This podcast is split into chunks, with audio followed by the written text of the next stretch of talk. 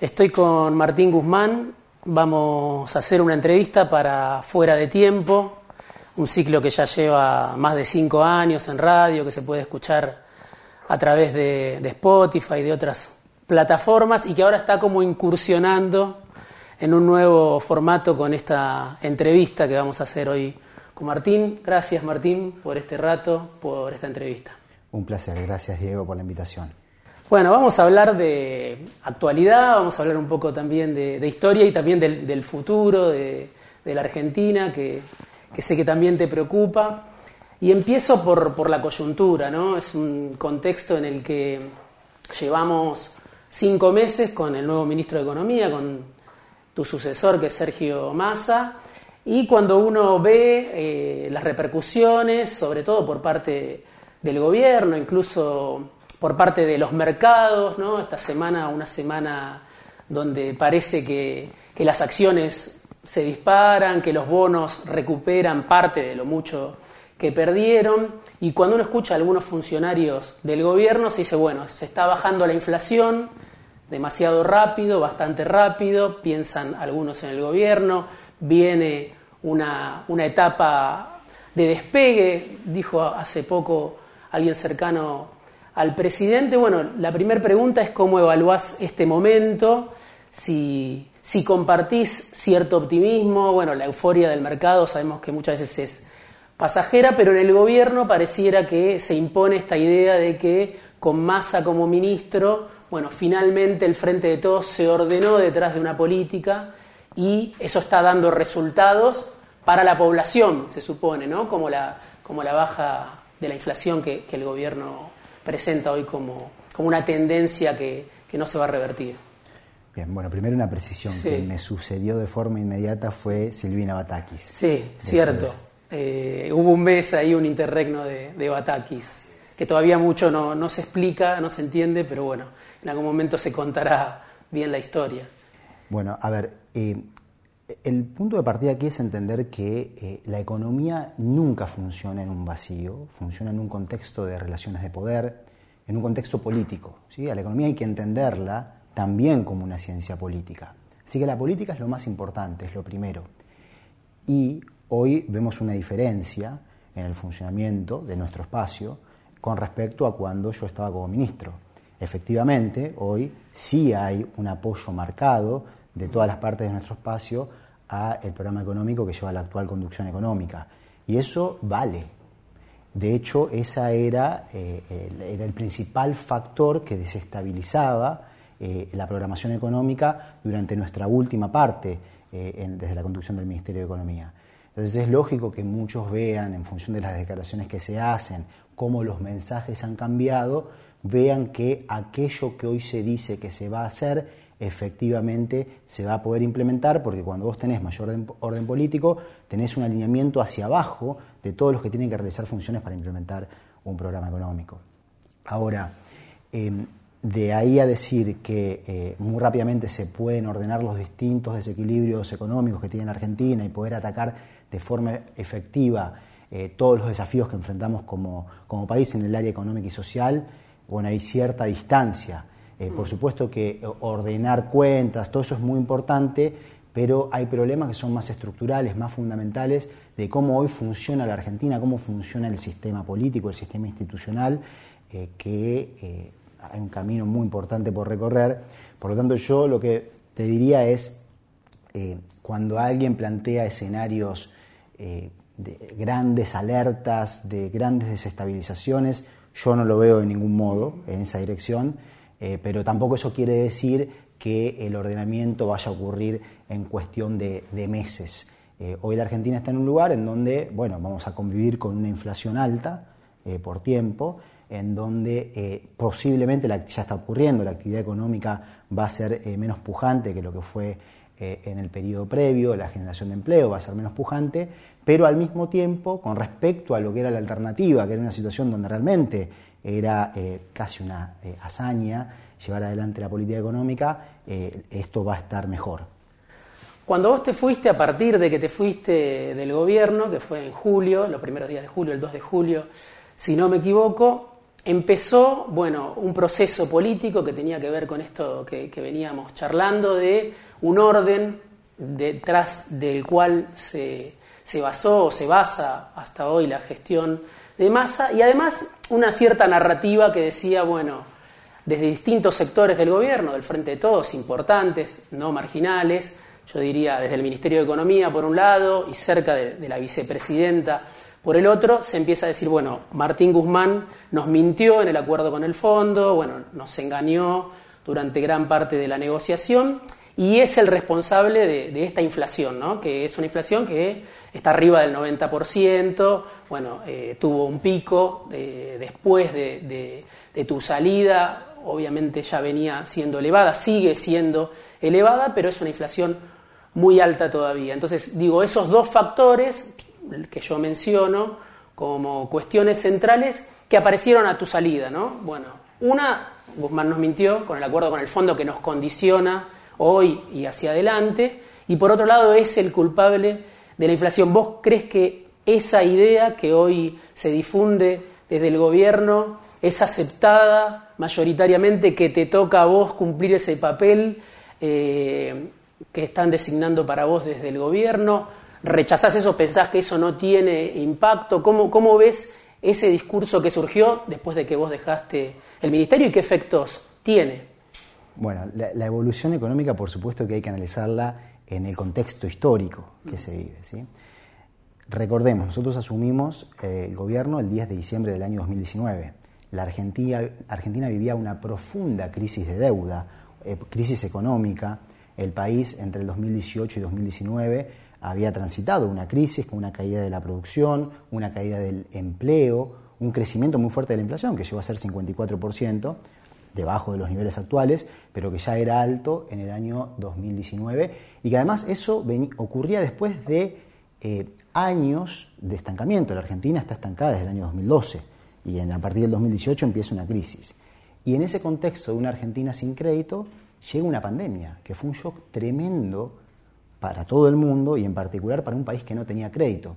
Entonces vos pensás una situación en la cual las necesidades desde la política, desde el rol del Estado, se elevan muchísimo, porque necesitábamos hacer lo que pudiéramos para proteger al trabajo, proteger a la producción, el tejido productivo y social de la Argentina, asistir a los sectores más vulnerables, que en un contexto de restricciones sanitarias, restricciones a la movilidad, gente que no puede ir a trabajar, en ese contexto y sin instrumentos, bueno, se hace lo máximo que se puede y se administra la política económica recurriendo a instrumentos que después obviamente iban a tener impacto inflacionario y más aún si no se podían alinear los factores políticos para generar credibilidad de que aquello que se programaba se iba efectivamente a implementar.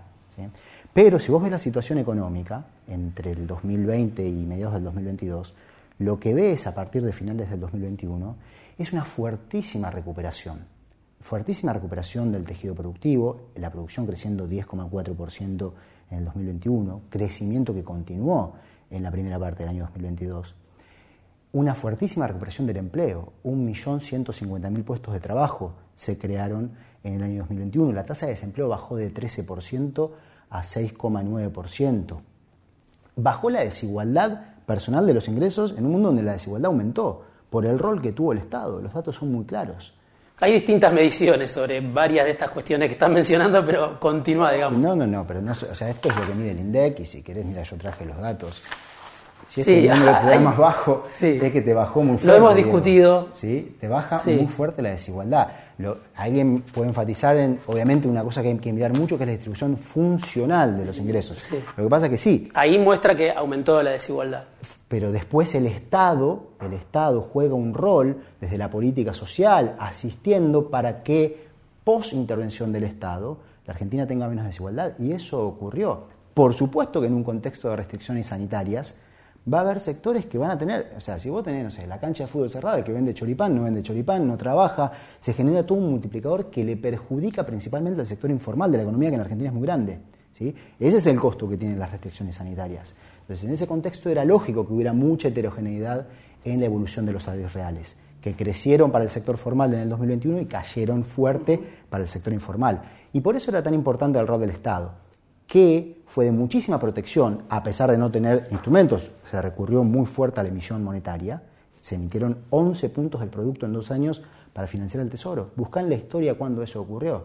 Por supuesto que eso también va a tener consecuencias. ¿sí? Entonces, desde el punto de vista de la evolución económica, yo creo que hubo progreso significativo. Hubo una recuperación muy fuerte del tejido productivo, una protección del tejido social, con obviamente enormes desafíos y el desafío inmediato más grande y hacia donde íbamos era la recuperación del salario real, que es más fácil que se dé en una situación donde no hay restricciones sanitarias y en donde la tasa de desempleo ya es mucho menor. Sí, no, se está dando. Igual ahora hablamos de eso. Eso ya es otra, otra etapa de la cual vamos a hablar. Mi pregunta es el discurso posterior a tu salida, ¿no? Ahora, yendo a eso, siempre por supuesto que es más fácil poner, es la fácil, pongo a alguien en el lugar de, si algo políticamente no me da un retorno alto, porque no puedo, no cuento con eh, los recursos para poder eh, darle otro impulso a la economía, bueno, entonces que alguien se haga cargo. Pero nosotros lo que hacíamos y lo que buscábamos era lograr hacer lo máximo por cuidar y hacerle bien a la Argentina. Y en eso creo que estuvo muy bien. Ahora voy al segundo punto, que es lo del Fondo Monetario Internacional. Y acá quiero marcar dos cosas. Primero, una respuesta directa a tu pregunta, eso de la mentira. Eso no tiene ni pies ni cabeza. Eh, yo di una entrevista hace poco y hubo ciertas reacciones. Eh, las reacciones son realmente curiosas. Hay dos cuestiones que se marcaron en público. Una de las posiciones fue decir, pensábamos que no había revisiones con el Fondo Monetario Internacional, que era de los 45 mil millones de dólares que había tomado el gobierno anterior, te decían, bueno, listo, acá está, tenés otros 45 mil millones y nos vemos en septiembre del 2026, después de cuatro años y medio empezamos a pagar. Eso es, además de hacer apología de la ignorancia, es inverosímil que una figura como la vicepresidenta pueda creer algo así, que además obviamente que yo esto lo marqué con muchísima claridad. De hecho, hasta hubo una presentación, presentaciones, cada presentación pública que di expliqué que lo que buscábamos era un refinanciamiento de la deuda con el Fondo Monetario Internacional. Jamás una reestructuración, porque eso no existe. Obviamente que uno quisiera no, bueno, la vicepresidenta pedía ¿no? una quita en su momento. Que... Sí, y se explicó, y hasta en público y en entrevistas, que lamentablemente, ojalá tuviéramos la posibilidad de lograr eso, pero lamentablemente no era una cuestión factible. Eso es parte del enorme problema que le deja el gobierno de Juntos por el Cambio a la Argentina. Lo deja a merced de tener que todo el tiempo estar negociando con el Fondo Monetario Internacional para evitar una situación desestabilizante. Claro, el tema es que la discusión se da y se, se dio hasta, poco, hasta hace poco, mientras vos estabas en el ministerio, dentro del propio gobierno, ¿no? Entonces, por eso es lo llamativo. Si uno mira lo que fue la experiencia de Juntos, todavía hoy parece haber pese al desastre que fue en, muchos aspectos, un apoyo monolítico ¿no? a la gestión de Macri e incluso de Duhovne. Son pocos los críticos. En el caso tuyo, por eso te, lo mencionaba hace un rato, apareces como el responsable de lo malo que tiene este presente. Eh. Sí, tal vez eso tenga que ver con que son eh, espacios políticos que se constituyen de formas diferentes. El nuestro es una coalición, vamos, que bastante diversa en algún sentido. Y nadie se quiere hacer cargo de ciertas situaciones. Pero el problema, el Fondo Monetario Internacional, en el 2018 lo trajo a la Argentina el gobierno anterior, y nosotros no tuvimos la fuerza política para meter un millón, medio millón de personas a, protestar en la Plaza de Mayo, a decir, eh, Fondo Monetario Internacional, Macri, fuera de acá con esto. ¿Se pensó en algún momento eso? ¿Alguien lo propuso en algún momento? Yo no era el, líder del espacio, ni lo soy tampoco, pero como militante, la verdad que uno le daba un dolor enorme, enorme, porque sabe lo que eso implica, además que uno se dedica a esas cuestiones, sabe lo que eso implica para la Argentina y que lo que implica por años. Es muy grave que haya venido el Fondo Monetario Internacional a la Argentina, un préstamo récord histórico. Pero nosotros no tuvimos en el 2018 la capacidad de evitarlo. Y en el 2019, la alternativa de gobierno que se propone y a la elección que la gana Alberto Fernández como, como presidente y Cristina Fernández como vicepresidenta, no es una alternativa que dice vamos a ir a la guerra contra el Fondo Monetario Internacional. No fue esa la plataforma que se le ofreció a la gente. Entonces, ¿qué, ¿en qué nos encontramos? Nos encontramos con una deuda que, bueno, hay que buscar refinanciarla sin que afecte a nuestra visión a la capacidad de implementar nuestra visión de la política económica.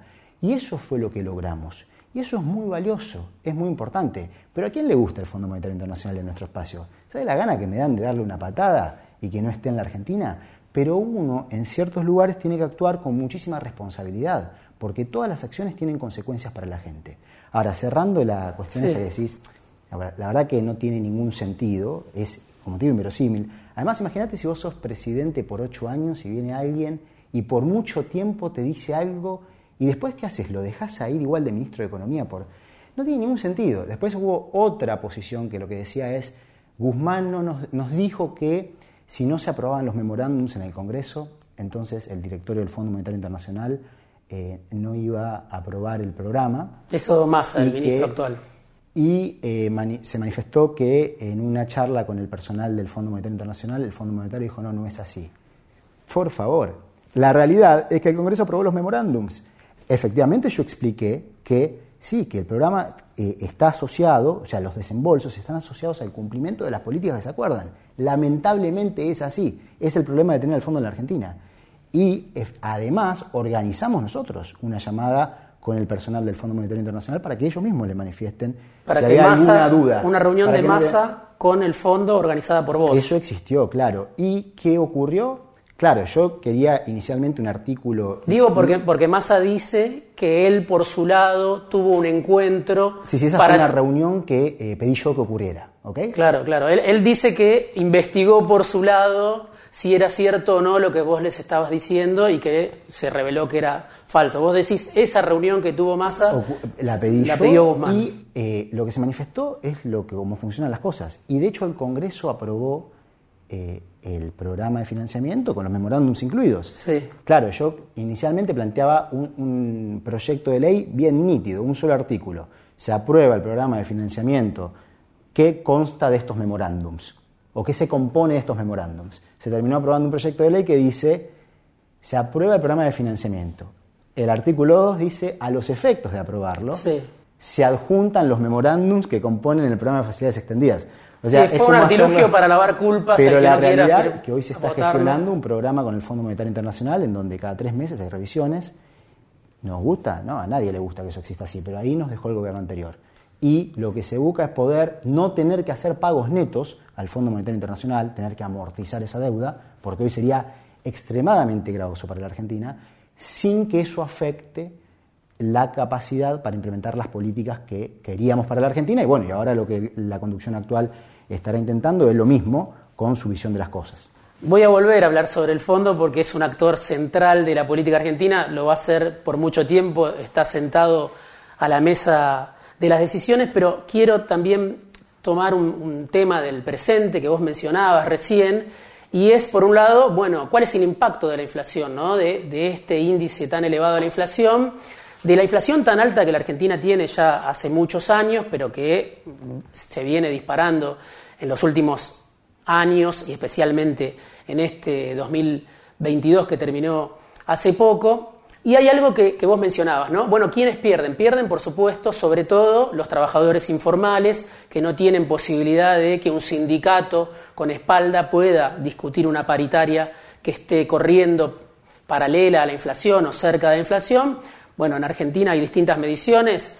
Muchas dicen uno de cada dos trabajadores, trabajadoras en la Argentina está en la informalidad. El INDEC habla de 34, 35 puntos de informalidad. Son muchos que pierden por paliza frente a la inflación. Y te escuché decir eh, en, en los últimos tiempos que esa situación se agravó desde que vos te fuiste y hacías una comparación entre la tasa de interés y los salarios, ¿no? Eh, ¿Cuánto sube la tasa de interés bajo la gestión eh, de masa, sobre todo, y cuánto suben los salarios? ¿Por qué crees que esa es una variable importante para entender quiénes ganan y quiénes pierden en, este contexto? Bien, bueno, primero, eh, la inflación, lo hemos manifestado muchas veces, es un fenómeno que tiene múltiples causas, pero para poder atacarlo de forma efectiva, si no ordenamos la, la cuestión de las cuentas fiscales, eh, si el país eh, no logra lograr una evolución de lo que le vende al mundo, de las exportaciones,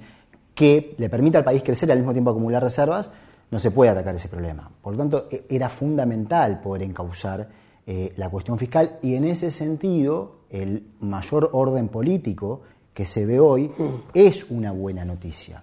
Ahora vos marcás una cuestión muy específica que es la cuestión de la política monetaria que es una discusión que, por ejemplo, tuvimos muy fuertemente con el Fondo Monetario Internacional. Ahí nuestra posición era, ¿qué, qué, peronismo uno quiere ver en cuanto a la comparación entre salarios, tasa de interés e, e inflación?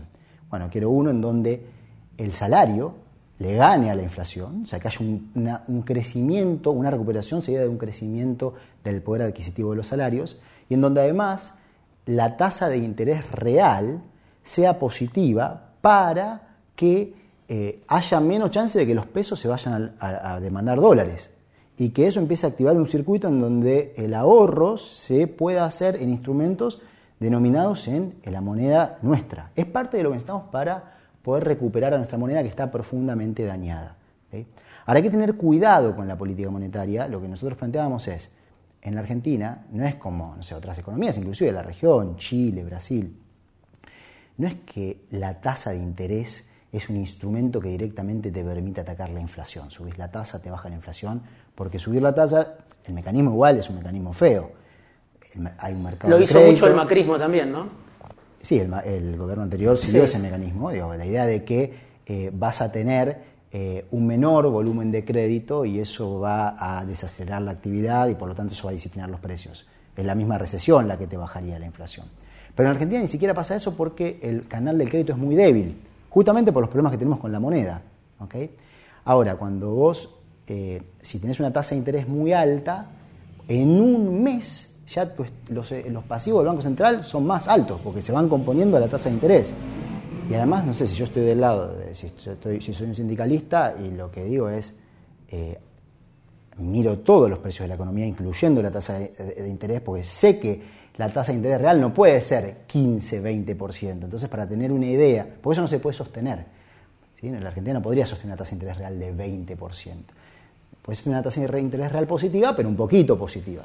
Entonces eso me da una idea de hacia dónde puede ir la inflación y por lo tanto también la tengo en cuenta a la hora de eh, las paritarias. Por lo tanto hay que tener cuidado con la política monetaria en un país como la Argentina y el rol que tiene la tasa de interés. Hay otro tema que también atraviesa los últimos años de la Argentina y hoy está muy presente, que es el tema del ajuste. ¿no? Eh, la vicepresidenta durante parte de tu gestión, no diría toda tu gestión, pero sobre todo el último año, 2021, planteó muy fuerte por carta pública, a través de distintas instancias. Bueno, el gobierno está ajustando, ¿no? Mi gobierno, el gobierno del Frente de Todos, está haciendo un ajuste que es nocivo, que nos lleva a la derrota. Eso se planteó, lo planteó, como decía Cristina, pero, pero lo plantearon también otros funcionarios, dirigentes. Hoy pareciera que eh, el ajuste sigue según lo que marcan las consultoras del mercado, es un ajuste que es además bastante más profundo, eh, lo, hemos discutido, en su momento vos decías, bueno, bajo la gestión Guzmán no, no, había un ajuste, sino que había crecimiento. Bueno, hoy las consultoras del mercado coinciden en que acá hay un ajuste mayor bajo masa que bajo la gestión Guzmán. Eh, ¿Por qué pensás que eso es posible? ¿Por qué pensás que los sectores que denunciaban el ajuste de Guzmán hoy ya, ya no dicen nada ante, este ajuste más profundo que marcan, digo, consultoras como la de Marina del Polleto o consultoras como Analítica de Ricardo Delgado, digo, todas las consultoras del mercado y algunos indicadores también de, organismos públicos muestran que es una reducción del déficit fiscal, ajuste bastante más agresiva la que está haciendo masa, pero pareciera que ya nadie habla de ese tema, por lo menos en el gobierno a nadie le molesta. Tres partes eh, que, a las cuales abordar en función de tu pregunta. El pasado, el presente y el futuro, porque eh, lo que pasa en lo fiscal importa muchísimo para eh, la construcción de un futuro para la Argentina y el rol que el Estado puede tener y que debería tener en la Argentina en ese futuro. Pasado, bueno, hay que ser respetuoso de los datos. Leamos los datos. No hubo ajuste. Cuando sí, efectivamente, hubo esa carta en donde se, se hizo un acuse de un ajuste, una acusación de un ajuste que no había existido. Lo que hubo en la Argentina fueron restricciones sanitarias.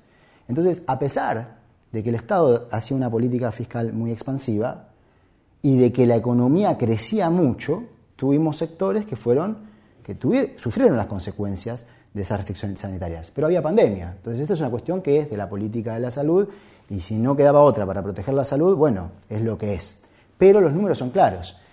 Hubo una reducción muy fuerte del déficit fiscal, al mismo tiempo que el eh, tamaño del Estado, que el gasto real del Estado creció. El gasto del Estado estuvo por encima de la inflación. ¿sí? Y eso en parte es lo que explica esta dinámica económica de la que hablábamos, de recuperación de la actividad y el empleo, reducción de la desigualdad en la distribución personal de los ingresos. Ahora, sí es cierto que se dio durante, eh, principalmente en el primer semestre de este año, del año pasado, del 2022, muchas voces diciendo hay ajuste, hay ajuste, tiene que haber una política fiscal más expansiva, cuando la política fiscal era expansiva. Es curioso lo que pasó luego, que es, bueno, nadie, nadie salió a decir o a eh, pedir nuevamente que la política fiscal sea más expansiva. Nadie, por, lo menos desde la cúpula del gobierno, ¿no? Nadie desde el espacio eh, nuestro. Sí, hay organizaciones sociales, hay otros sectores que siguen reclamando, pero, pero en la cúpula del gobierno. Y, eh, bueno, pero ojo, es que no se podía, es que no se podía. Lo que quedó demostrado es que no había una alternativa alineada con una idea de que la economía esté más estable y que no exploten las cosas, a ir ordenando la cuestión del déficit fiscal. ¿Y ahora qué es lo que pasa? Y lo están ordenando. Es, hasta no me sorprendería que se sobrecumplan las metas con el Fondo Monetario Internacional y que el déficit sea más bajo que el 2,5% del producto que estaba programado eh, o que estaba incluido en el programa. No me sorprendería. Pero acá es donde me quiero meter en el tema del futuro. Eh, para marcar la importancia de esto, es necesario ordenar la cuestión fiscal, sobre todo para los que creemos que el Estado tiene que tener un rol muy importante en el desarrollo económico y social. Un Estado que vive de manguearle a quienes no te quieren prestar y de emitir una moneda que la gente no quiere, si no, no hablaríamos del bimonetarismo, es un Estado débil. Y un Estado débil está muy limitado en lo que puede hacer para fomentar una sociedad más educada, con mejores niveles de salud, con más infraestructura pública, con más capacidad de desarrollo científico y tecnológico. Ordenar la cuestión fiscal significa fortalecer al Estado. O sea, los espacios de centro izquierda y de izquierda que creen en que el Estado y que creemos que el Estado tiene un rol muy importante en el desarrollo económico, tendríamos que estar pidiendo ordenemos la cuestión del déficit. El tema es cómo lo ordenás. Si empezás a ordenarlo vía un ajuste clásico, reduzco el gasto en educación, reduzco el gasto en salud, eh, privatizo empresas públicas, no, ahí está mal, ahí está siendo contraproducente. Ahora, si me decís que lo ordenás bajando subsidios que son pro ricos, subsidios energéticos que son pro ricos, eso está fenómeno. Y eso es lo que hay que hacer. O sea, está bien el ajuste que está haciendo Massa. A, ver, está claro que también ha habido un eh, eh, cambio en Partidas el Partidas sociales se están recordando. Pero, bajar el déficit está bien. En el caso de la conducción actual, lo que creo que ha mostrado es capacidad política para llevar a cabo aquello que dice que va a llevar a cabo en el pleno fiscal.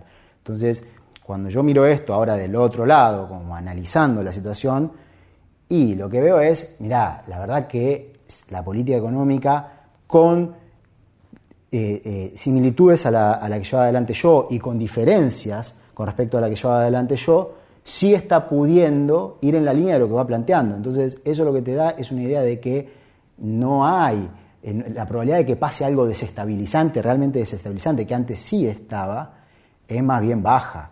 Yo veo una economía que puede ir eh, estacionándose en un lugar que tampoco es el de ordenamiento, ¿sí? pero en un lugar en donde no tenés una situación eh, desestabilizante. La inflación tiene, según dicen los economistas, o por lo menos algunos economistas, un efecto benéfico que para el Estado representa muchas veces la licuación de salarios estatales, jubilaciones, partidas sociales, hasta que eso después se va indexando, pero le permite al Estado, bueno, ir ganando un territorio sobre, sobre esos sectores. Digo, hoy hay recortes, además de, como vos mencionabas, en subsidios económicos, que es algo que vos intentaste hacer y ahora Massa está haciendo. Hay otros recortes también, como mencionaba yo antes, en partidas sociales. Digo, ¿no hay también un peligro en el ajuste o en, en, esta gestión o en una gestión que eh, siente que ese es el camino, ¿no? Eh, ¿No tiene un riesgo avanzar por el lado del ajuste incluso sobre partidas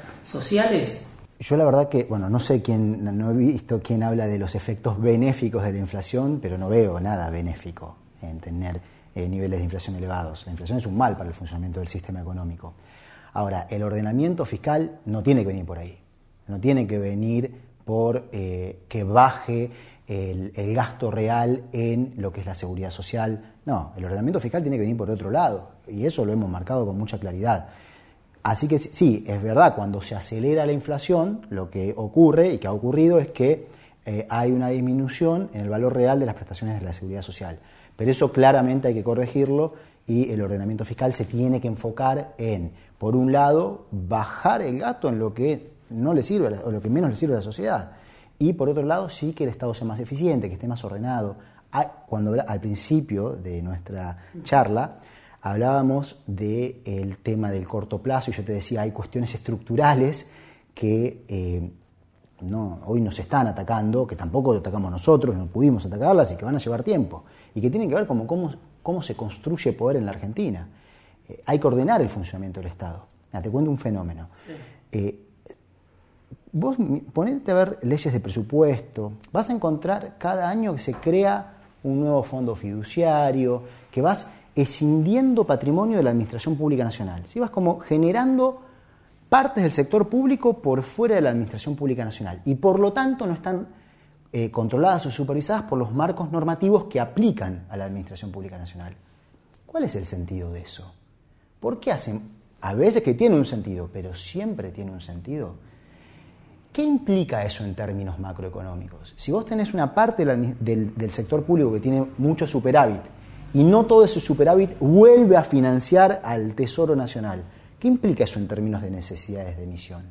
¿Qué implica eso también en términos de construcción de poder? ¿Sí? Entonces, hay cuestiones que son... Hay sectores que están como autonomizados, digamos, del presupuesto nacional.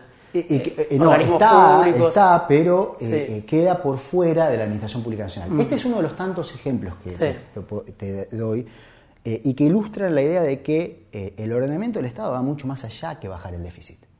Hay que ordenar la cuestión de funcionamiento estructural del Estado. Y ese es un desafío que el peronismo claramente debería abordar, deberíamos abordar eh, hacia adelante. Muchas veces durante su, tu gestión apareció claro que cuando viajabas al exterior tenías apoyo, tenías encuentro, venías con eh, anuncios o eh, expectativas en torno a posibilidades, incluso ligadas a vaca muerta, que, de la cual hoy se vuelve a hablar mucho, pero parecía que tenías más apoyo afuera que adentro del propio gobierno. Hoy vemos un ministro como Massa que tiene un apoyo impresionante del poder económico, yo creo que solo comparable al que tuvo Macri en algún momento, pero que además tiene el apoyo fuerte de, eh, sector de la vicepresidenta, ¿no? de Cristina, que es sin duda el, sector eh, más importante dentro del Frente de Todos, del cual surgió el Frente de Todos. ¿Cómo crees que se explica ese doble apoyo. Digo, porque Macri tuvo mucho apoyo del poder económico, pero tuvo la oposición, obviamente, del kirchnerismo y otros sectores. ¿no? Vos tuviste apoyo de algunos sectores empresarios, tuviste apoyo muchas veces en el exterior, apoyo de una parte del Frente de Todos, pero no tuviste este eh, aval que tiene Massa, que me parece que es muy excepcional, del poder económico, el mercado y el kirchnerismo o los sectores identificados con la vicepresidenta también detrás eh, de, su gestión? Bueno, eh, creo que esta es una pregunta más para, en todo caso, el espacio de la vicepresidenta, de por, mm. qué eh, durante tanto tiempo estuvieron atacando la política económica y después, en lugar de apoyar una idea distinta, lo que hacen es apoyar una idea que inclusive va más allá, está claramente a la derecha de lo que nosotros estábamos llevando a cabo, en circunstancias en donde, como te digo, por ahí porque, de vuelta, el tema fiscal. El tema fiscal, vos podés tener un déficit en la función que lo puedas financiar. Y si hay menos financiamiento, y bueno, por ahí se entiende que se busquen sobrecumplir eh, ciertas metas. Eh, yo creo que esto, eh, esta pregunta política tiene que tener una respuesta política. Mi lectura, pero de vuelta, esto lo debería responder el espacio de la vicepresidenta, es que había una incompatibilidad entre el partido que jugaba ese espacio frente a la historia y el partido que la coyuntura demandaba disputar. Mm. y eh, la coyuntura requería de llevar adelante medidas y, una programación económica que en algún sentido depreciaba eso que, se llama, que muchos llaman capital simbólico. Por ejemplo, tener que acordar un programa con el Fondo Monetario Internacional para refinanciar eh, la deuda que dejó el gobierno anterior. Y bueno, ojo, hay un momento... Si nos querían imponer el mismo programa que el gobierno anterior, yo la verdad que hubiera preferido el default en ese caso. Pero el default es el ajuste. ¿sí? Porque cuando en el default no tenés préstamo de ningún bilateral, acreedor bilateral, o no te prestan en China, no tenés préstamo de ningún multilateral, hay salida de capitales.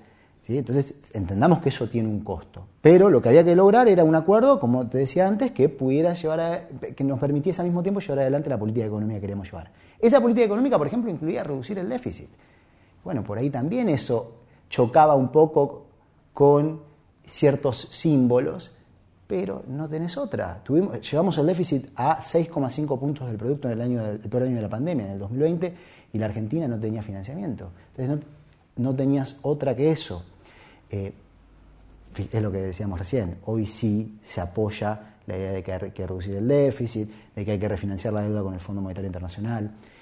Creo que se llevó esto a un límite, se pasaron los límites, porque ¿qué ocurrió? Se llegó a un punto en donde las acciones resultaron ser desestabilizantes para la economía y que eh, pasó lo que terminó pasando, lamentablemente, que era que en esas condiciones era llevar a la Argentina hacia una tragedia eh, social y la toma de conciencia de que no se podía tal vez explique por qué ahora sí se apoya algo que antes no se apoyaba. Sí, desde el presente a veces cuesta ver, obviamente todo pasa muy rápido, pero vos en su momento tuviste también el apoyo de la vicepresidenta, ¿no? Fuerte, sobre todo en lo que fue la reestructuración de la deuda con el sector privado, queda todavía un tuit que en su momento Cristina hizo, eh, una aparición tuya en TN, Martín Guzmán, clarito como el agua, se discutían en ese momento, eran momentos eh, definitorios de la reestructuración de la deuda con los fondos de inversión, y Cristina en algún momento eh, tuvo un apoyo muy fuerte hacia vos, no sé si el resto de los sectores del Frente de Todos o el, sector, el resto de los sectores referenciados en Cristina, pero sí ella en particular, que dio un apoyo fuerte en su momento. Mi pregunta es por qué crees vos que lo perdiste ese apoyo, porque hubo un momento donde eso se rompió y bueno, terminó después en, tu salida unos meses después. Pero ¿por qué se, se perdió o perdiste vos ese apoyo? También creo que es una respuesta política, ¿no? Sí, sí pero creo que es la respuesta que te doy antes, eran circunstancias diferentes. Eh, eh, la reestructuración de la deuda, que, efectivamente, tal como decís, esa, lectura es correcta. Hubo un rol que yo consideré muy positivo eh, en esa parte de, de, nuestro, de, todo el periodo de gobierno. pero es diferente lo que significa políticamente reestructurar deuda con acreedores privados, en donde mm, estás bajando pagos, recortás intereses, un poquito de capital, hay, cambias la madurez de los pagos, los vencimientos. Eh, eso es, desde el punto de vista político, solo para, nuestro espacio solo es positivo. Sería tal vez negativo para el espacio opositor, eh, pero para el nuestro es positivo. Es diferente eso desde el punto de vista político que tener que llegar a un acuerdo con el Fondo Monetario Internacional, en donde firmás, ok, nos ponemos de acuerdo, ¿sí? vamos a llevar adelante este programa eh, con lo que eso implica en términos de el capital simbólico, el capital político. Ahora, mirando hacia adelante, el punto acá es que eh, la Argentina va a tener, el Fondo Monetario Internacional, eh, va a tener que lidiar con el Fondo Monetario Internacional por, por tiempo. Y, va a ser muy importante poder construir una mayor fortaleza política en nuestro espacio para poder efectivamente defender a los intereses de las trabajadoras y los trabajadores, que eso fue lo que hicimos nosotros. Y ese va a ser el gran desafío, entendiendo que hay realidades de las cuales si queremos gobernar nos tenemos que hacer cargo, aun si no las construimos nosotros. Vos eh, tuviste eh, en tu gestión una situación obviamente complicada que heredó el Frente de Todos, que es la de la deuda y, no sé si es el talón de Aquiles, pero un gran problema del Frente de Todos, de la Argentina en general, pero que tuvo el Frente de Todos, es la restricción externa, es la falta de dólares, la escasez de reservas. Bueno, se reestructuró la deuda con el sector privado, eso en el primer año de gestión.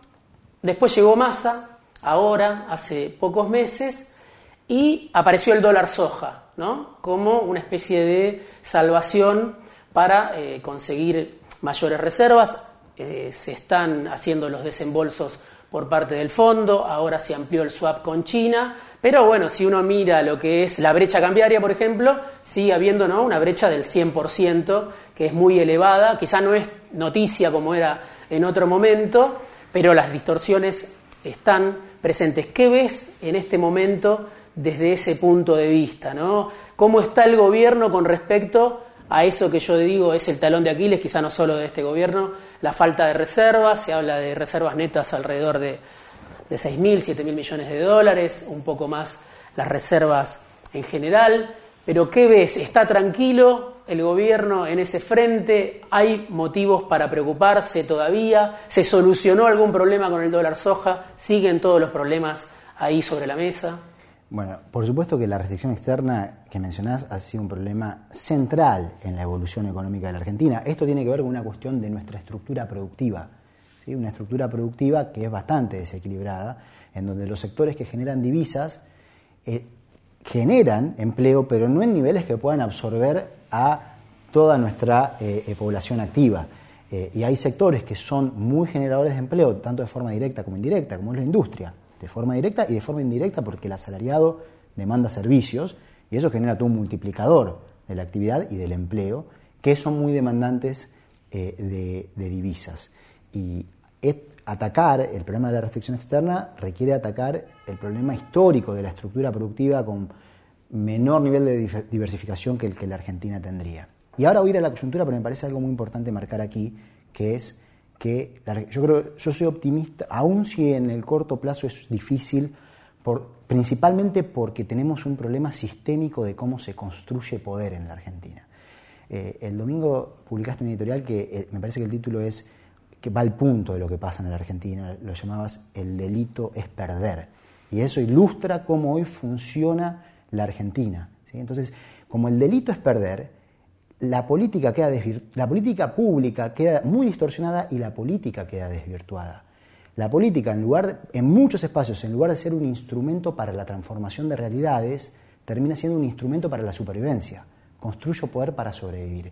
Y eso distorsiona mucho de la política pública. Se refería ¿no? al peso de Comodoro Pi, de los servicios de inteligencia, digo, para el que no, no leyó el artículo, lo que pasa en la Argentina cuando alguien pierde una elección o queda expuesto en un contexto como este donde aparecen filtraciones, eh, que no sabemos cuál es su origen, y lo que pasó también durante los años del macrismo, ¿no? Eh, donde los tribunales federales cobraron un, un, papel muy importante, en ese caso, eh, en contra del espacio de, de, la vicepresidenta. Digo como un paréntesis para el que no, no conozca la nota, por eso era ese el título. ¿no? Ahora, eso es muy importante para el funcionamiento de la economía. Daña e-, eso que describís daña muchísimo al funcionamiento de la economía, porque como te digo, distorsiona la política pública, desvirtúa la política y hace que sea muy difícil llevar adelante eh, ciertas políticas que, que, tal vez no sea lo que más retorno político tenga en, no te digo en un año, en dos meses. Y eso es muy complicado. Entonces, para que la Argentina realmente pueda construir un futuro bien promisorio, de, otro nivel de valor, que es posible, sobre todo en esta coyuntura internacional. Hay que mirar mucho siempre, hay que empezar por mirar cómo está el mundo, cómo funciona el mundo y definir una estrategia de política exterior para eh, una idea de desarrollo económico y social. Y hoy la situación global, geopolítica global, le da oportunidades a la Argentina en la medida que ordenemos ciertas cuestiones y que nuestra marca país mejore, que hoy no pasa, que hoy no pasa. Y este es un tema de cómo se construye poder.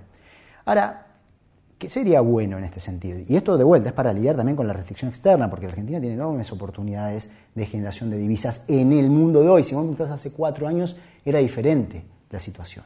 Pero después de la pandemia, la guerra en Ucrania, los cambios en la globalización, una globalización por bloques, en donde las cadenas de valor cambian, Argentina tiene enormes oportunidades en energía, en eh, una agroindustria muy, eh, que, es muy productiva, eh, en la utilización de nuestro capital humano, de nuestros recursos humanos, científicos, tecnológicos, en minerales críticos también. Y sería bueno que los distintos factores de poder económico en la Argentina miren un poco hacia afuera y digan, pará, ¿cuál es el sentido de estar peleándonos tanto entre nosotros cuando, si nos pudiéramos ordenar un poco, el rol que la Argentina podría ocupar en el mundo sería de otra magnitud. Después, por supuesto que es fundamental distribuir, si la torta crece, distribuirla bien, distribuirla de una forma equitativa, si no, no hay progreso. Pero miremos un poco con mayor amplitud, porque la torta podría crecer mucho si es que en vez de estar generando esta cuestión en donde el delito es perder, tenemos un nivel de ordenamiento interno un poco mayor y por lo tanto va mejorando el crédito, va fortaleciendo a el Estado-nación, lo que también requiere, significa fortalecer al Estado, fortalecer la moneda. Massa, como decía, también heredó una situación compleja, ¿no? Eso hay acuerdo, eh, más allá de las medidas que haya tomado, y hoy además la Argentina vive una sequía que es muy preocupante para, para el mundo del agronegocio, pero consiguió aire con la primera medida, ¿no? que casi que la traía, creo que era la única medida que había pensado antes de asumir eh, el nuevo ministro, que era el dólar soja. ¿no? Eh, una especie de devaluación a medida, devaluación con fecha de vencimiento, dada esta brecha cambiaria que, nunca se pudo reducir por completo, que hoy está otra vez en el 100%. Vos compartís la política del dólar soja, eh, la hubieras hecho, circuló esta idea antes de que llegara más al gobierno? ¿Por qué? Si, no la compartís, ¿por qué no la compartís? Si la compartís, ¿por qué? Circular circuló, sí, y yo no la, no la implementé. Eh, ahora, eh, yo tuve en, mi vida eh, distintos roles profesionales. por mucho tiempo también fui un, un, investigador, producía trabajos científicos y fui ministro de Economía por más de dos años y medio.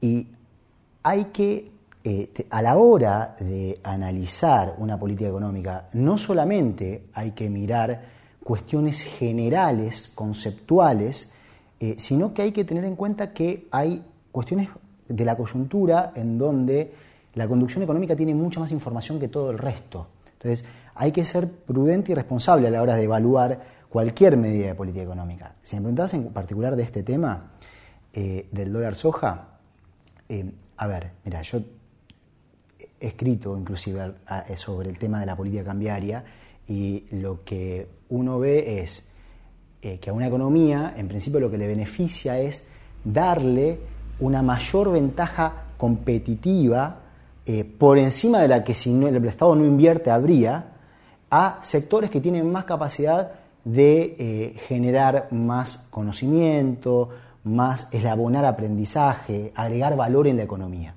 Eh, típicamente son eh, sectores eh, industriales y no darle esa ventaja a otros sectores, sobre todo a lo, a lo que es lo primario, a la producción primaria en la economía. Bueno, el sector es agroindustrial, ¿no?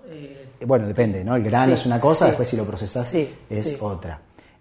pero de vuelta, eh, a uno le puede caer mejor o peor, gustar más o menos cierta medida, pero también uno sabe que hay una ventaja informativa sobre cuestiones de la coyuntura muy particular que quien conduce la economía tiene. Y por lo tanto, por eso te digo que me parece que es importante ser prudente a la hora de cualquier análisis. O sea, sirvió mucho al principio, porque liquidaron alrededor de 8 mil millones de dólares, sirvió menos el dólar soja y todavía te queda eh, lejos eh, la, eh, es que el problema va más allá, que el problema es un tema estructural. Nosotros necesitamos que las exportaciones sigan creciendo. Eso va más allá del, de la secuencia de la liquidación, de cuándo te liquidan, de cuándo no te liquidan. Y para eso volvemos al punto anterior. La Argentina tiene enormes oportunidades, pero requiere de un ordenamiento de nuestro sistema político, jurídico, institucional, que está profundamente desordenado y que lamentablemente la respuesta muchas veces es movimientos antisistema que no te dan una solución, te empeoran.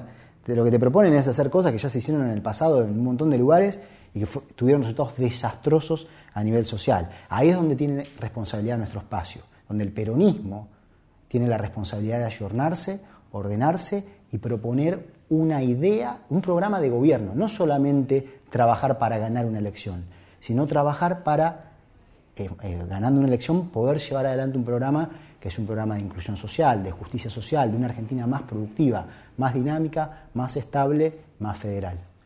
Bueno, con el tema de la restricción externa también y la falta de dólares, hay algo que eh, sí es bastante excepcional de la gestión del Frente de Todos, ¿no?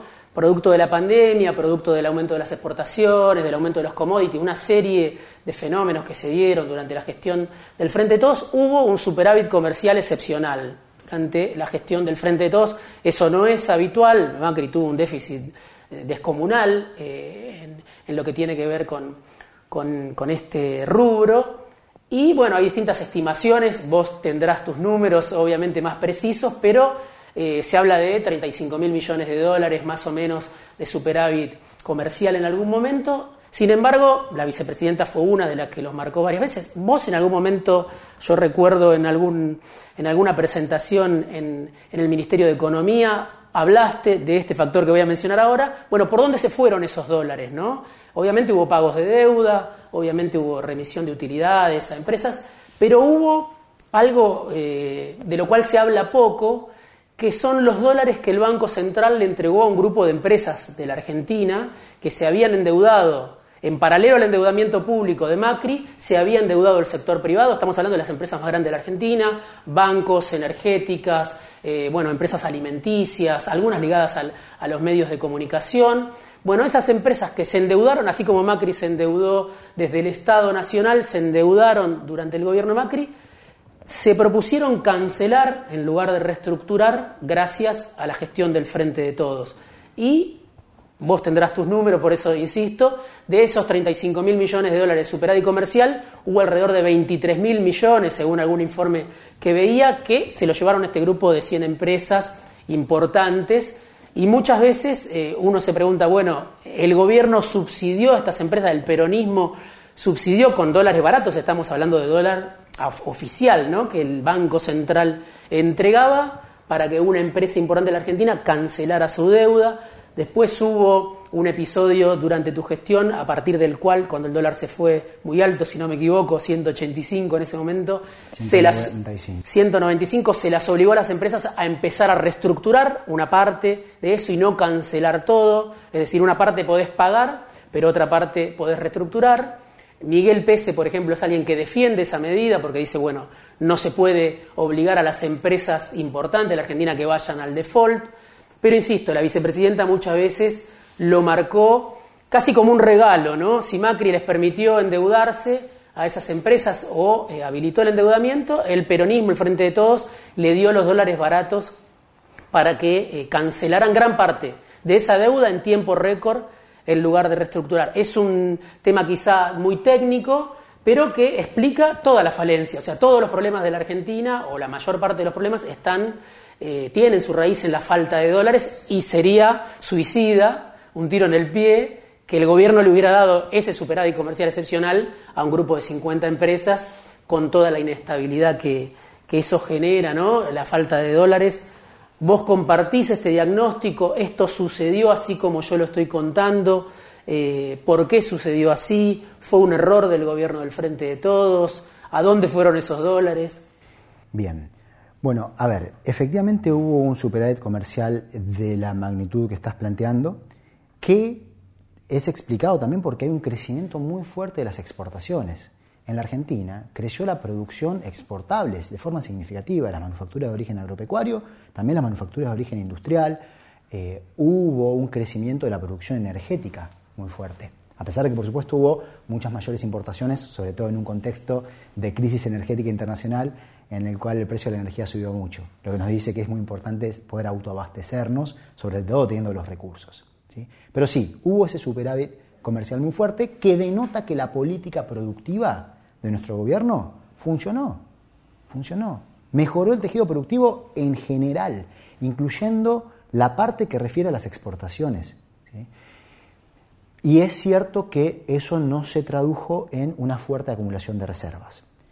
Creo que el punto central a marcar aquí es que este régimen cambiario, de, con todos estos controles, no funciona a efectos de poder establecer un proceso virtuoso de acumulación de reservas. Y también estoy de acuerdo con lo que planteas que el punto de partida es el fortalecimiento del de, eh, stock de divisas, del stock de reservas, porque eso es lo que te permite tener mayor estabilidad cambiaria, la perspectiva de que va a haber en el futuro mayor estabilidad cambiaria, atacar el problema de la inflación, hacerte más soberano, más fuerte desde el punto de vista soberano. Este régimen cambiario, así como está, lo que nos permite es ir medio a los tumbos. Entonces va a ser para cualquiera que gobierne en la Argentina fundamental tomar definiciones en cuanto a eh, cuál es el nuevo régimen cambiario. Pero tampoco esto se puede resolver de un plumazo, no es que alguien viene y dice, ah, listo, fenómeno, unifico, unifico el régimen cambiario. Y hay un salto evaluatorio del tipo de cambio oficial. Eso es lo que genera. Inmediatamente tenés una inflación de alimentos muy fuerte. Y nada te asegura que no pare ahí. Podés empezar a tener toda una espiral. Entonces, no es que esto se soluciona de una forma simplista. ¿Qué pasó eh, en nuestro gobierno? Creo que sí, eh, vale repasarlo porque es importante para, el pensar, para pensar el futuro. Tuvimos, primero nosotros teníamos un problema de endeudamiento externo que no era solamente de la nación, era del sector público nacional, pero también de las provincias y también del sector privado. Entonces, había que atacar esos tres problemas de forma simultánea. La nación reestructuró su deuda, puede gustar más o menos el resultado que se alcanzó. obviamente que en una sociedad en donde hay mucha mayor, que si la sociedad hubiese estado corrida más a la izquierda en esto, seguramente se hubiera podido alcanzar un acuerdo mejor. Si hubiera estado corrida más a la derecha, el acuerdo hubiera sido peor. Pero es lo que fue. Y este acuerdo implicó que no hubiese ningún pago de amortización de capital hasta julio del año 2024. Sí. Y se bajaron muchísimo los intereses, muchísimo. En el año 2021 y 2022 eh, se pagaron muy bajos intereses. La tasa de interés Igual empieza a vencer ahora, ¿no? Claro, pero con una tasa de interés promedio muchísimo más baja que la que se había contratado bajo el gobierno anterior, de 7% a 3%. Las provincias, que es otro drenaje de dólares, que se endeudaron mucho también bajo el gobierno anterior, hicieron reestructuraciones bastante más livianas, que esto fue un tema. Porque claro, cada una, ese es el tema, ¿no? Cada uno mira a, lo propio, pero el problema es que hay una sola caja de dólares en el país. Entonces, si alguien está tomando dólares, y está afectando a todos los demás. En provincias como, la provincia de Buenos Aires. Eh, por ejemplo, yo hubiera preferido reestructuraciones más duras. ¿Ok? Vos decís que fueron demasiado permisivos en la provincia de Buenos Aires. Desde el punto de vista demasiado blandos, digamos. Y yo te hablo de todas las provincias. Mm. Todas, casi todas, no todas, alguna no reestructuró, casi todas reestructuraron. Esto, bueno, a veces se vendía como un éxito y bueno, te alivió un poco, pero desde el punto de vista de lo que necesitaba el país fue un tema eso, mm. porque eh, creo que eh, necesitamos reestructuraciones un poco más profundas. Y después viene el tema del sector privado. Y efectivamente eh, la amortización, los pagos de deuda del sector privado, deuda en moneda extranjera, explican una parte importante de la diferencia entre el superávit comercial y la acumulación de reservas. Esto se discutió mucho, ¿eh? y ojo con esto cuando marcás, Diego, de las críticas de una parte del Frente de Todos, todos sabían esto, se discutieron las alternativas. No es que hay alguien que dijo, ah, no, no, no, eh, me opongo a esta eh, elección que se hace de una regla de que cada dólar que te vence te doy 40 centavos de dólar. No, se tomó esa decisión. Y bueno, se tomó esa decisión en las circunstancias que imperaban en ese momento. Ponerle que alguien te diga, como bueno, alguna, inclusive en algún momento eh, eh, he planteado de forma pública, que alguien te diga eh, hay que darle cero dólares a las empresas, hmm. que desde los dólares que, del superávit comercial, sino que creemos un mercado formal cambiario para todo lo que sea servicios, incluyendo los servicios financieros. Y que ahí haya oferta y demanda. ¿Querés amortizar deuda? Bueno, usa tus dólares o comprarlos en el mercado cambiario. Porque estos eran dólares baratos, subsidiados, dólares baratos, que no acceden menor del los comunes, digamos. Exacto, menor que el porque el dólar al que accedes con el Banco Central vale menos que Lo que pasa es que estamos hablando de grandes empresas, grandes auspiciantes, y algunas son empresas públicas también. Pero permitime... No, eh, son empresas que no tengan poder. Por eso, pero permitime... Por eso no se conocen los nombres, la lista de quiénes son esas empresas que se beneficiaron. Sí, pero eso es mucho la deuda mm. que, se amortiza. Entonces, vos ponele que vamos con la otra opción. Y, y algunos seguramente te va a decir, ah, el ministro de Economía está loco.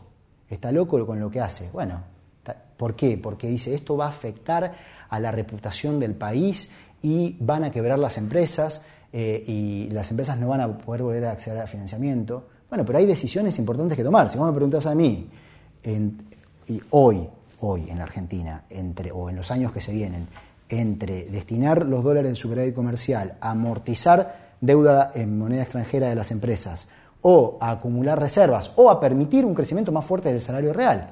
¿ok? Prefiero la segunda o la tercera. Pero en ese momento esa decisión no se tomó, se tomó una en donde de, los, de cada dólar que te vence tenés acceso a 40 centavos. Y si sos el CFO, el, lo que el, gerente financiero de una empresa y no tomas todos los dólares que puedas tomar, un valor que está por debajo del valor del mercado, te tienen que echar. Entonces es lógico que eso haya implicado una demanda de divisas eh, importante y que genere una diferencia entre el superávit comercial y la acumulación de reservas. Mirando hacia adelante, este tema va a seguir por un tiempo, así que va a ser un tema que va a haber que abordar. Bueno, es un tema central, ¿no? Eh, obviamente. Te quiero preguntar por eh, algo que tiene que ver con la política también. Eh, Massa, el ministro actual, es alguien con mucha experiencia política, arrancó siendo muy joven directamente en la política y eso le permitió ordenar eh, su política económica o que todo el gobierno, gran parte del gobierno, la mayor parte del Frente Todos, se ordene detrás de esta política. Eh, que tiene mucho, a mi criterio, de, ajuste. ¿no? Eh, en tu caso era distinto, ¿no? Vos eras alguien que, como mencionabas hace rato, tenías una experiencia académica, eras profesor en universidades, en universidades públicas argentinas, profesor afuera en Colombia. Eh, llegaste a, la gestión sin ser un político. Eh, ¿Vos pensás que eso te jugó a favor o te jugó en contra, eh, tanto dentro del gobierno como a nivel, si querés, social, ¿no? para tu gestión? Eso de venir de otro lugar, que muchas veces parece un activo a la hora de, por ejemplo, en estas elecciones todos quieren ser outsider para, para convocar a los sectores de la sociedad que están hastiados de la política, eso puede ser quizá un plus eh, para una elección, pero vos qué balance haces de esa condición tuya, ese contraste con otros miembros de, la coalición que, toda la vida estuvieron en la política, en cargos públicos, eh, que fueron parte eh, del poder, ¿te jugó a favor, te jugó en contra, tanto dentro del Frente de Todos como a nivel social, si querés? Yo creo que tiene ventajas y desventajas. a ver, primero que sí que tenía una un compromiso absoluto con eh, el uso de la política como instrumento de transformación y de esto se pasa desde chico. yo crecí en un barrio, en el barrio Jardín de la Plata, ¿sí? que, eh, donde vos podés ver de todo ahí. También podés ver la desigualdad, en donde eh, también se podía ver lo que fue a partir de la recesión de 1998 y el estallido en el 2001, las consecuencias sociales de un modelo con premisas neoliberales, con premisas de lo que era el consenso de Washington, que dañó tremendamente al tejido social y productivo de la Argentina. El sufrimiento de la gente, las familias, las familias que se rompen, los chicos que no tienen oportunidades, que crecen en situaciones muy adversas, y eh, cuando, digamos, a mí me gustaba mucho la matemática, pero mm, eh, cuando veo lo que pasa en la Argentina a los 16, 17 años, en el año 2001 comienzo la facultad en Economía por la Argentina, porque quería entender y ver cómo poder contribuir a una Argentina que no viva eso, que por el contrario sea una Argentina inclusiva, que da oportunidades, que está mejor. Entonces toda la carrera que hice no es por el placer de la investigación per se, el placer del involucramiento con otros países eh, en temas de políticas económicas, el conocer el sistema eh, financiero internacional porque da placer, sino cómo haces para poder estar lo más formado posible para hacerle bien al país. Entonces, cuando yo llego al Ministerio de Economía, que cuando, básicamente se da, a partir de que gana el gobierno anterior la elección, eh, ahí uno le hace mucho daño también, como yo ya veía hacia dónde iba, de hecho escribí al respecto, y terminó pasando todo esto, ¿no? un endeudamiento insostenible, ahí sí, ¿no? los, eh, los ajustes en eh, cuestiones fundamentales de la economía argentina, lo que pasó con la salud, lo que pasó con la educación. Eh, y toda esa formación te da muchísima tranquilidad porque tenés un dominio eh, muy fuerte de cuestiones fundamentales a la hora de hacer política económica. Eh, te, ayuda mucho a tomar decisiones que tenés que tomar en minutos teniendo seguridad. Entonces eso es una gran ventaja. Y además, a mí nunca nadie me financió absolutamente nada, o sea, ningún grupo económico de nada. Entonces eh, no tengo ningún vínculo de ese tipo y eso también es una gran ventaja a veces.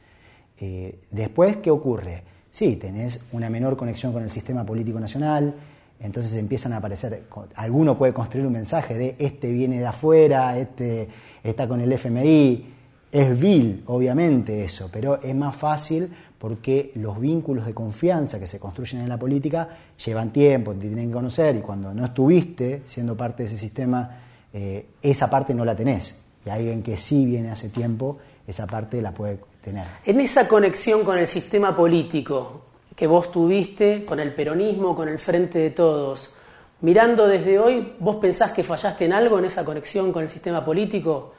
Y estoy hablando de los actores principales del frente de todos ¿O pensás que se dio la relación que se podía dar, dando que vos venías de otra escuela, si querés, de otra experiencia, y no venías de eh, participar en política, estar en el gobierno, estar en cargos públicos, ir a elecciones, etcétera, sino que venías de esta historia? Vos decís, mirando hacia atrás, eh, algo lo podría haber hecho distinto, o era lógico, o hice lo que pude en ese contexto. Creo que importan mucho las relaciones interpersonales mm. y que, claro, pasa que también estás en un lugar donde estás todo el día, tenés que resolver todo tipo de problemas, estás 16, 18 horas por día, eh, totalmente concentrado y por ahí no decís, bueno, hoy me voy a las 7, 8 a comer un asado con tales y paso hasta las 2, 3 de la mañana. Hay gente que lo hace. claro, claro, pero por ahí ya, eso es el, eh, creo que va a tu pregunta anterior, es la, un poco la desventaja de no haber estado antes, porque ahí tenés más tiempo, pero una vez que estás en esa situación, tenés mucho menos tiempo. Ahora, si asigné el tiempo de la mejor manera, y bueno, yo asignaba el tiempo a la gestión pura y tal vez menos tiempo a las formas estándar de hacer política. Puede ser que hubiera tenido que asignar el tiempo un poquito diferente en esto para fortalecer ciertas relaciones interpersonales que permitan una construcción de confianza mayor y sí tener mayores apoyos políticos. Pero tal vez tampoco se lograba, o sea, no queda claro, porque hay cuestiones que son más profundas, que son las que hablábamos antes de eh, cómo se construye poder en la Argentina, eh, qué implica eh, la situación coyuntural que estábamos viviendo con respecto a la depreciación de capital político, capital simbólico. eso, eso es muy difícil saberlo, Diego. Hay un tema también que es central, habíamos hablado más temprano, lo, mencionaste, el tema del fondo. ¿no? El fondo, claro, tuvo una gestión durante el gobierno de Trump, en coincidencia con el gobierno de Trump, que es un actor central del endeudamiento argentino reciente en dólares, ¿no? Y tenía eh, como cara visible a Christine Lagarde. Esa, esa gestión, Christine Lagarde, el secretario de Tesoro de Trump, fueron decisivos para el endeudamiento de Macri, un endeudamiento que eh, a la oposición bueno, no le gusta demasiado que se mencione, pero que superaba mucho eh, la cuota que Argentina, eh, a, la, que Argentina podía acceder, era un endeudamiento demencial. Sí, terminó siendo 10 veces la cuota. Exactamente, o sea, y además, bueno, tenía ciertas condiciones por cumplir, ¿no? condiciones que fijan los créditos de acceso excepcional que, da el Fondo Monetario, esas condiciones no se cumplieron, muchas de ellas, sin embargo, el fondo con Christine Lagarde continuó, creo que intervino Trump también, eh, permitiendo que llegaran los desembolsos que el gobierno de Macri se siguiera endeudando. Pero ¿qué pasó? Después, muy rápido, cambió la escena. Llegó el frente de todos y también hubo cambio en el fondo primero. Y apareció Cristalina Georgieva, ¿no? Una nueva cara, una nueva línea, muchos decían. Apareció eh, Alberto Fernández, el presidente, en algún momento dijo un nuevo fondo, hay un nuevo fondo, que más allá de esa frase tenía que ver con se abría una nueva etapa. Vos hablabas siempre de relaciones constructivas con Cristalina Georgieva. Y mi pregunta es, esa relación que fue eh, muy cercana ¿no? con el Fondo Monetario Internacional para esta discusión, donde el fondo incluso llegó a decir en algún momento, hasta acá puede pagar como un árbitro bueno en la negociación con los fondos de inversión, en la primera negociación que vos encaraste con, los BlackRock de, la, los de la vida, el fondo dijo, hasta acá puede pagar Argentina porque si no sería insostenible, como que hizo una declaración en esa discusión donde estaba del lado, podríamos decir, del gobierno del Frente de Todos. Visto desde hoy, el Fondo Monetario Internacional sigue acá sentado con, con otras autoridades, después entró eh, otro, otro directivo que, era, me parece, el que te pedía a vos aumentar la tasa de interés. Eh, pero digo, cuando llegó Cristalina Georgieva, el Fondo Monetario, a mi criterio, se lavó muy rápido la cara, ¿no? Eh, de todo lo que había, eh, toda la responsabilidad que había tenido en ese endeudamiento que decíamos demencial. al gobierno, esa relación de proximidad al gobierno del Frente de Todos, ¿vos crees que le sirvió esas relaciones constructivas? Este nuevo interlocutor que era Georgieva, que obviamente tenía una historia distinta a la de Lagarde, o también lo condicionó esa relación eh, de alianza, creo yo, con Georgieva, que obviamente era una parte del fondo, ¿no? Claro, claro. O sea, el Fondo Monetario Internacional no es la directora gerente. Mm. El Fondo Monetario Internacional son los accionistas. No, había nuevo fondo, digamos. No, no existe esa idea de un nuevo fondo. Creo que la hemos discutido en algún momento en otra mm. entrevista. Mm. No existe esa idea de un nuevo fondo. Puede haber una nueva conducción, y efectivamente cambió la conducción, eh, y eh, hubo una definición del personal, de quienes estaban en el caso de la Argentina, que fue muy diferente de la durante el gobierno anterior. De hecho, no quedó nadie de los que estaban en el gobierno anterior, vino toda gente diferente, con visiones diferentes, pero el Fondo Monetario Internacional no hay que analizarlo solamente en función de mirar quién trabaja en el fondo hay que analizar quiénes, quiénes tienen el poder en el Fondo Monetario Internacional. Ahora, efectivamente, el, préstamo que tomó el gobierno anterior es un enorme problema, récord histórico para el FMI, que el FMI es un corresponsable de esto, fue el gobierno anterior un gobierno elegido democráticamente y el Fondo Monetario Internacional corresponsables de esta situación, que fue un préstamo de naturaleza política, fue un apoyo a eh, la presidencia previa a la nuestra. Y que además se utilizó de una forma que es muy dañina para la Argentina. Más, casi un poco más de la mitad se utilizó para financiar la formación de activos externos. ¿sí? Se compraron dólares que salen del sistema. Y la otra parte se utilizó para, en vez de reestructurar la deuda con los bonistas, que era insostenible, se pagó. Recién nosotros reestructuramos la deuda. Ahora, al mismo tiempo que eh, se dio eso durante el gobierno anterior, durante nuestro gobierno, hubo un análisis de la sostenibilidad de la deuda que la gran mayoría del poder internacional no lo quería, que dijo hay que hacer una reestructuración profunda de la deuda. Después hubo una evaluación, se llama evaluación post-programa, que en un contexto político en donde en lugar de estar tirando todos para el mismo lado, ocurrían las disputas conocidas, tuvo poca visibilidad. Pero si vos lees esa evaluación post-programa, lo que dice el propio Fondo Monetario Internacional es que el, problema del el programa del 2018 estuvo mal, que fue un fallido, que fue un fracaso, que se usó para pagar deuda externa y para formar activos externos en lugar de haber reestructurado la deuda y poner controles de capitales. Es el mismo Fondo Monetario Internacional. Y detrás de eso hay un trabajo muy importante. No es que esas cosas pasan solas. Hay un trabajo muy importante del gobierno de Alberto Fernández, con su conducción y la conducción de mucha gente que estuvo articulando desde el punto de vista de la geopolítica las condiciones para que esto pudiera ocurrir. Y además se llegó, se llegó a un acuerdo en donde, fíjate que el programa que eh, se implementó hasta sepa, posiblemente este año se sobrecumpla.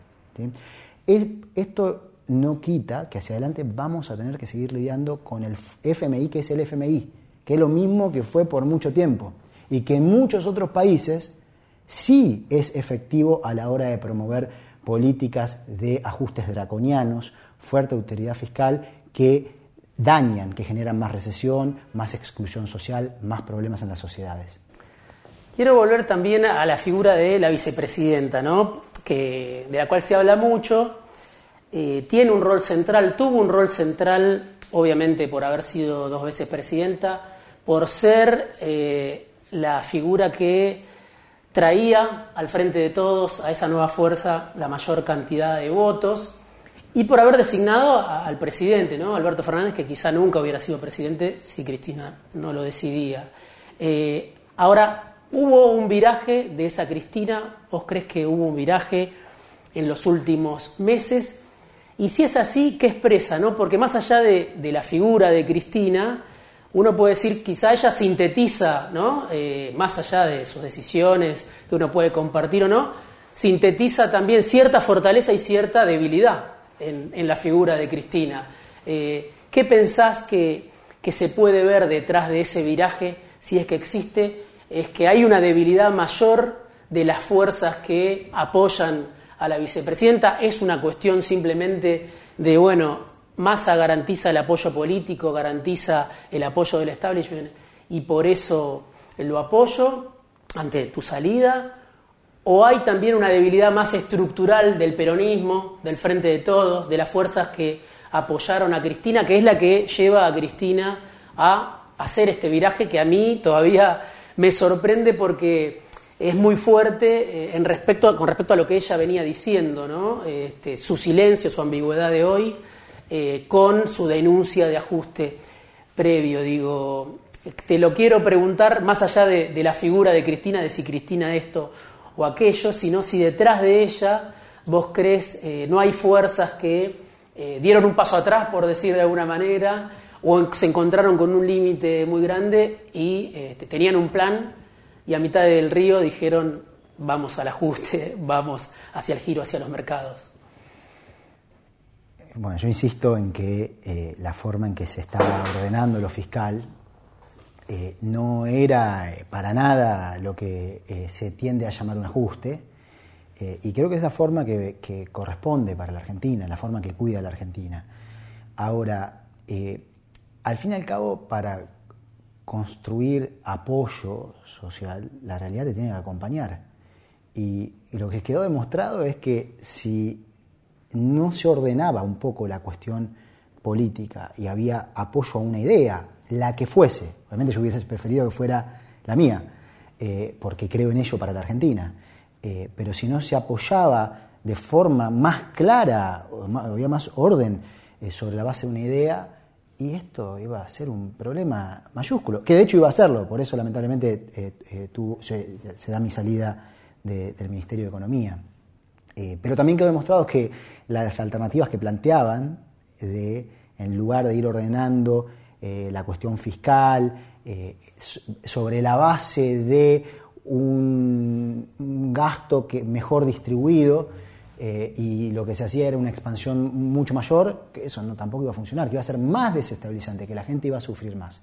Una idea como en algún momento se mencionó de que eh, la línea de Axel Kisilov pudiera eh, aportar un ministro, Augusto Costa, o sea, una línea distinta cualquiera de, los que planteaba que yo estaba haciendo una política muy contractiva mm. desde el punto de vista fiscal, en un país que crecía más del 10% y que generaba empleo eh, ahora, lo que ayer tenía una charla muy interesante con un compañero militante y él me decía eh, una de las cosas que se también que en el espacio, no, no, el espacio, una parte del espacio eh, se, te criticaba, se te criticaba era el discurso en el 2021 bastante fiscalista, de que la importancia de reducir el déficit fiscal. Bueno, esto es algo que yo de hecho he explicado puertas adentro. Vos quedás en ese lugar. Porque, y esa también es parte de la responsabilidad del ministro de Economía. Si vos tenés a un coro de voces diciendo hay que gastar más, hay que gastar más, hay que gastar más, cuando no tenés financiamiento y te subís o no decís nada, ¿cuál va a ser la expectativa? Que la expectativa de los mercados importa, porque después afecta al tipo de cambio. Ah, esto se desbanda. Entonces ahí te fuerzan a tener una posición más dura del, del discurso, es decir, no, no hay que gastar más, no hay que gastar más, sino que hay que bajar el déficit fiscal. Si no hubiéramos tenido ese coro de voces, seguramente mi discurso también hubiera podido ser diferente. Pero vos definís un discurso en función de las circunstancias que están imperando y con el sentido más profundo que puedas encontrar eh, de, la, responsabilidad. Ahora déjame decir algo más sobre el peronismo. La justicia social siempre debe ser una bandera del peronismo, en la defensa de las trabajadoras y los trabajadores. La cuestión distributiva es central. Nosotros mandamos un proyecto de ley proyecto de, ley para agravar la renta inesperada por la guerra en Ucrania.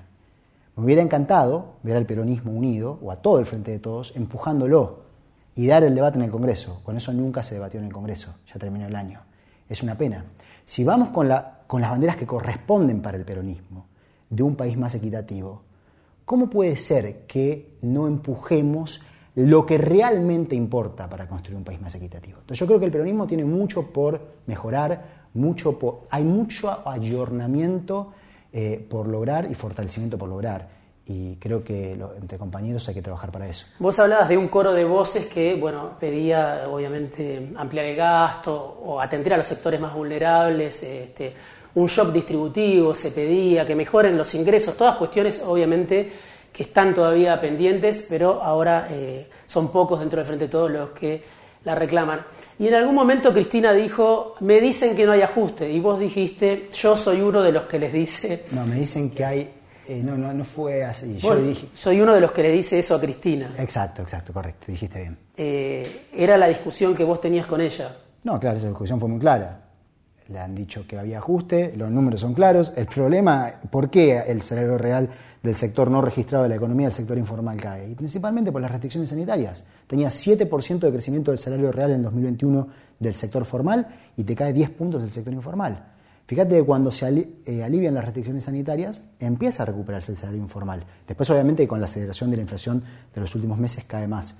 Eh, pero los números eran claros. De hecho, era tan fuerte el rol del Estado que el gasto real crecía y que inclusive la distribución personal de los ingresos, a pesar de la caída del poder adquisitivo de los salarios del sector informal, mejoraba. Y bueno, esa es la realidad. Vos participaste obviamente de muchas reuniones eh, por tu rol en el Ministerio de Economía en lo que era la mesa chica del gobierno. No tenían mucha difusión en general esas reuniones, pero eh, el presidente estaba muchas veces con, Santiago Cafiero, estabas vos, estaba Eduardo de Pedro, estaba Axel Kicillof en algunas reuniones, la vicepresidenta, bueno, no sé si en alguna habrá estado también eh, Sergio Massa, y después tuviste varias reuniones con la propia vicepresidenta, ¿no? Por este rol, ¿no? Por la cuestión de que, más allá de, que el presidente es Alberto Fernández, Cristina tenía un peso eh, ineludible, ¿no? vos tuviste reuniones donde se hablaba del ajuste, donde se hablaba eh, del fondo, y también tuviste reuniones con la vicepresidenta hasta poco antes que eh, se firme el acuerdo con el fondo, si no entendí mal que contaste, eh, creo, en alguna entrevista. O sea, Cristina estuvo informada, eso es lo que vos contás, este, el gobierno obviamente dice que vos mentías, pero vos decís, Cristina estuvo informada hasta muy poco antes de que se cierre finalmente el acuerdo con el fondo. Y cuál era la respuesta de ella si esto fue así ante lo que vos le ibas informando. Eh, a ver, el poder político lo tienen, lo tenían y lo tienen el, presidente y la vicepresidenta eh, y ellos estuvieron absolutamente informados de todo, de todo. yo en cada reunión con las carpetas, con todo el material de una forma muy metódica y se hablaba de lo que se tenía que hablar. Eh, y bueno, por supuesto este no es un tema fácil. Son conocidas las diferencias sobre ciertas cuestiones de la política económica. Un tema importante fue el tema de la política de los subsidios a la energía, en donde hubo eh, claras diferencias, pero siempre se siguió la definición que el poder político tomó. y, vos, cuando estás en un lugar así, no es que haces todo lo que querés. Ojalá, para eso el poder político lo tienen quienes son elegidos por el pueblo, quienes tienen los votos. Eh, y tratás de ayudar lo más que se puede a la Argentina y a, eh, al poder político, básicamente a, a, los líderes en nuestro espacio, a que eh, la Argentina vaya por el mejor lugar posible. Hablas mucho del peronismo, ¿no? seguís ratificando, obviamente, tu, pertenencia al peronismo. Bueno, el Frente de Todos, obviamente, todo indica, va a, a presentarse nuevamente en unidad, o hoy por lo menos así se lo ve como como una tregua. Eh, ¿Cuál es el rol que vos te imaginás hacia adelante en el peronismo? Porque en algún momento cuando vos eras ministro eh, y te movías como te movías, eh, con cierta autonomía, quizás si algunos viajes al interior, a las provincias, a universidades, ibas a encuentros con pymes o con movimientos sociales, algunos dentro del propio gobierno decían, bueno, Guzmán quiere ser candidato, tiene un proyecto político propio eso era así, no era así, vos dónde te imaginás hacia adelante. Bueno, a ver, siempre que eh, lo de la autonomía eh, es relativo, ¿no? Porque todo se discutía eh, en el seno bueno, del espacio, el, presidente. yo lo que voy a tratar de hacer en cada instancia es darme cuenta de qué es lo mejor para la Argentina, en cada momento. Hoy estoy trabajando con, un equipo, construyendo conocimiento sobre cuestiones fundamentales para eh, la sociedad argentina, también para la economía argentina en particular, eh, y sí que creo en, el, que vale mucho poder fortalecer eh, el espacio del peronismo, que hay que trabajar para ello, así que voy a tratar de ayudar en ese sentido, y después la vida es larga, no sé qué en cada circunstancia será, la, cuál será la mejor, o qué evalúe yo que es la mejor forma de ayudar a la Argentina, pero bueno, trataré de darme cuenta. El peronismo obviamente es una identidad amplia, heterogénea. Eh, vos te pensás dentro del frente de todos, ahora aparece, no sé si otra vez una avenida del medio, pero vimos esta semana a Juan Schiaretti con Juan Manuel Urtubey, o sea, hay sectores obviamente que se fueron del gobierno del frente de todos, vos te sentís todavía adentro de este espacio, o te sentís dentro de eso que llamás el peronismo, que obviamente no reconoce eh, sellos partidarios ni, alianzas coyunturales, ¿no? Yo creo que tiene que haber una evolución del espacio.